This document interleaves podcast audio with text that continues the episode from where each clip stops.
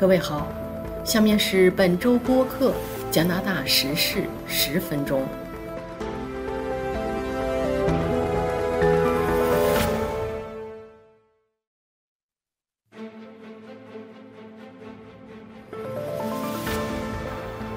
下面是加拿大本周主要新闻：罗马教皇向加拿大原住民道歉；加拿大希望二十国集团驱逐俄罗斯。加拿大计划到二零三零年把碳排放量减少百分之四十。加拿大财长将在四月七日公布新的财政预算。采访：一个华人移民谈在加拿大的生活。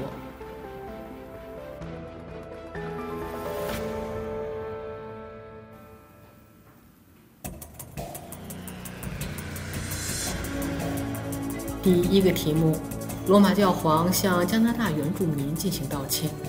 星期五，也就是四月一日，罗马教皇在梵蒂冈与加拿大的三个原住民代表团会晤时，向加拿大的原住民进行道歉，而且他确认将在今年的七月底访问加拿大。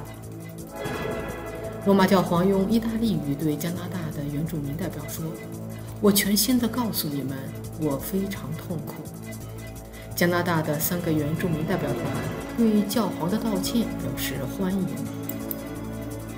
加拿大因纽特人代表团团长内森·欧贝德表示，尽管一百多年来一直是冷漠、谎言、缺乏正义，但教皇终于决定说出了原住民等了几十年的话语。第一民族代表团的团长杰拉尔德·安托万接受了教皇的道歉，但他说工作还没有完成。当教皇道歉的时候，梅蒂斯人全国委员会的主席卡西迪卡隆说：“他看到寄宿学校的幸存者安吉克拉雷眼中充满了泪水。”他说：“这是一个非常感人的时刻。”罗马教皇还表示将在今年七月底访问加拿大，但没有具体说明是什么日期。他谈到希望在七月二十六日圣安妮节前后的日子访问加拿大。对于原住民来说，这是一个重要节日。从19世纪到1970年代，加拿大有超过15万名原住民儿童被强迫送进由加拿大政府资助的基督教寄宿学校，目的是让他们融入加拿大社会。成千上万的儿童死于疾病和其他原因，其他一些儿童再也没有回到自己家人的身边。在一百三十所寄宿学校中，将近四分之三由罗马天主教传教会经营，其他的学校由长老会、英国国教和加拿大联合教会经营。第二个题目：加拿大希望二十国集团驱逐俄罗斯。加拿大总理贾斯汀·特鲁多星期四表示，和美国一样，渥太华希望把俄罗斯从二十国集团中驱逐出去。他在渥太华的议会辩论时说：“二十国集团必须就驱逐俄罗斯问题进行讨论。”他说：“我不明白，像我这样的领导人怎么能够和普京坐在同一张桌旁，假装没事。”他接着说：“普京完全不尊重国际法律和秩序，不尊重其他国家的主权。”美国总统乔拜登上个星期在布鲁塞尔就俄罗斯入侵乌克兰举行了北约会议后，也发表了类似讲话。他说，他向其他国家的领导人提出了这个问题，希望把俄罗斯从二十国集团中除名。但如果印尼或其他国家不同意，他会要求允许乌克兰领导人参与对话。二零二二年的二十国集团峰会将于十一月在印尼举行。第三个题目：加拿大计划到二零三零年将碳排放量减少百分之四十。三月二十九日，在温哥华举行的北美气候和可持续发展会议二零二二年全球论坛开幕的时候，加拿大总理贾斯汀·特鲁多发表了讲话。他在讲话中首先谈到了乌克兰局势。他说。最近与他交谈过的所有欧洲国家的首脑都希望结束对俄罗斯燃料的依赖，加快向清洁能源过渡。加拿大政府在论坛上详细介绍了加拿大的2030温室气体减排计划。联邦环境部长史蒂文·吉尔伯说：“我们不再需要人们说服人们采取行动的紧迫性。全球变暖的主要原因是碳排放。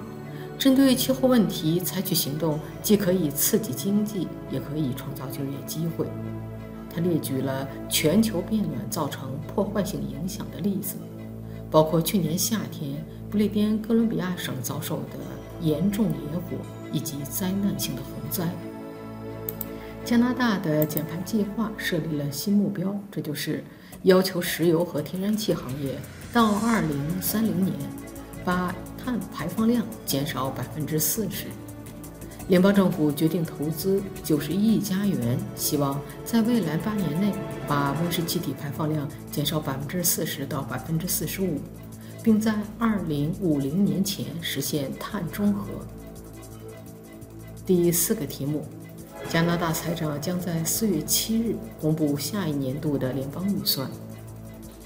加拿大财政部长克里斯蒂亚·弗里兰三月二十九日宣布，将在四月七日在渥太华提交新的财政预算案。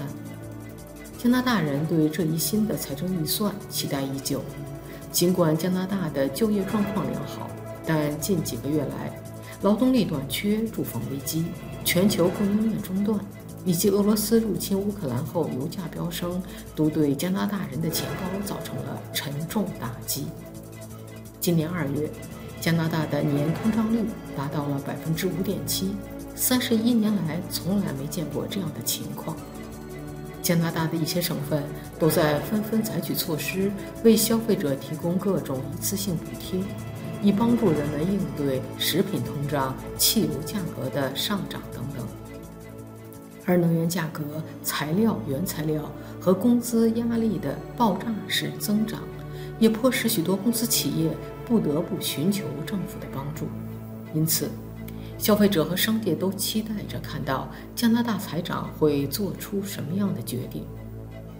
与此同时，北大西洋公约组织要求成员国把自己国内生产总值的百分之二用于国防开支。但多年来，加拿大一直未能达到这一要求。财政部长克里斯蒂亚·弗里兰已经暗示，在新的财政预算中，有可能对加拿大军队投入更多资金。第五个题目：采访。最重要的是语言能力和心态。一个华人移民在加拿大的生活体会。二零零一年。昆明姑娘梁怡婷去了法国留学，四年后移民加拿大，在魁北克省蒙特利尔市定居。和许多新移民不同的是，他很快就找到了工作。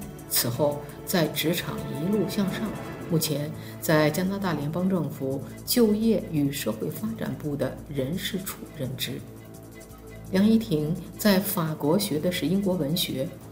文史专业可以说是最不好找工作的，但是他在接受加拿大国际广播电台的采访时回忆说，他刚落地几天就在一个旅行社找到了工作，干了一段时间后跳槽去了加拿大枫叶银行做柜员。他在银行工作了五年半，期间在麦吉尔大学念了一个人力资源管理证书。二零一一年，他考上了政府公务员，开始在不同的联邦部门的人事处工作。他说：“新移民来到加拿大，语言能力非常关键。语言好，能让你少走好多弯路，更快地融入社会，找到工作。”他当年去银行求职，立刻就获得聘用，这就是因为他会说法语，再加上英语和中文。这使他有能力为银行接待许多族裔的顾客。和语言能力同样重要的是心态。梁怡婷认为，新移民来到加拿大后的心态几乎和语言能力同样重要，二者缺一不可。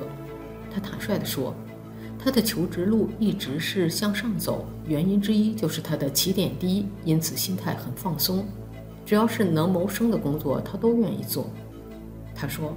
到一个新的国家生活是一个很大的改变，有许多地方要适应。即使以后你会重回巅峰，一开始姿态也应该放低一点，多一点耐心。以上是本周播客《加拿大时事十分钟》。